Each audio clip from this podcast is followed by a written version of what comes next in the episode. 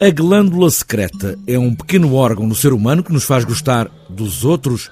Fernando convence Clara que ela não gosta dele porque essa glândula a faz não gostar dele.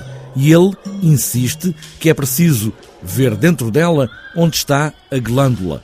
Esta é a primeira palavra desta peça do encenador Mário Montenegro. A aproximação está um bocado difícil de um dos lados. E essa glândula, eles vão à procura da glândula que, que, faz as pessoas gostarem das outras.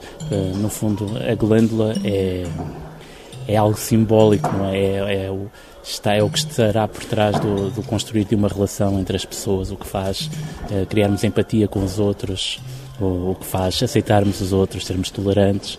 É, a glândula é um pouco isso. Tu não consigo evitar tento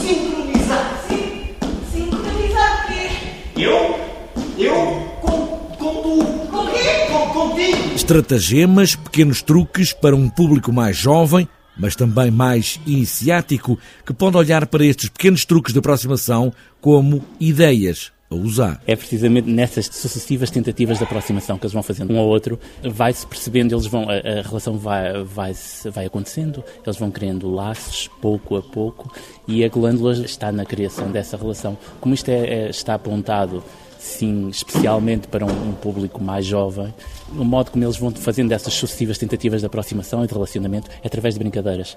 Então há um deles que tem assim uma, uma atitude mais ativa na tentativa de criar uma relação e vai tentando, uh, com sucessivas negas do outro lado, vai tentando procurar uh, estratagemas diferentes, brincadeiras diferentes para conseguir chegar mais perto ao coração do outro. Chegar ao coração do outro nesta relação que espera pelo encontro da glândula daquela glândula que tudo faz para todas as relações. Sim, o meu estômago é um lago ácido onde derreto tudo o que devora.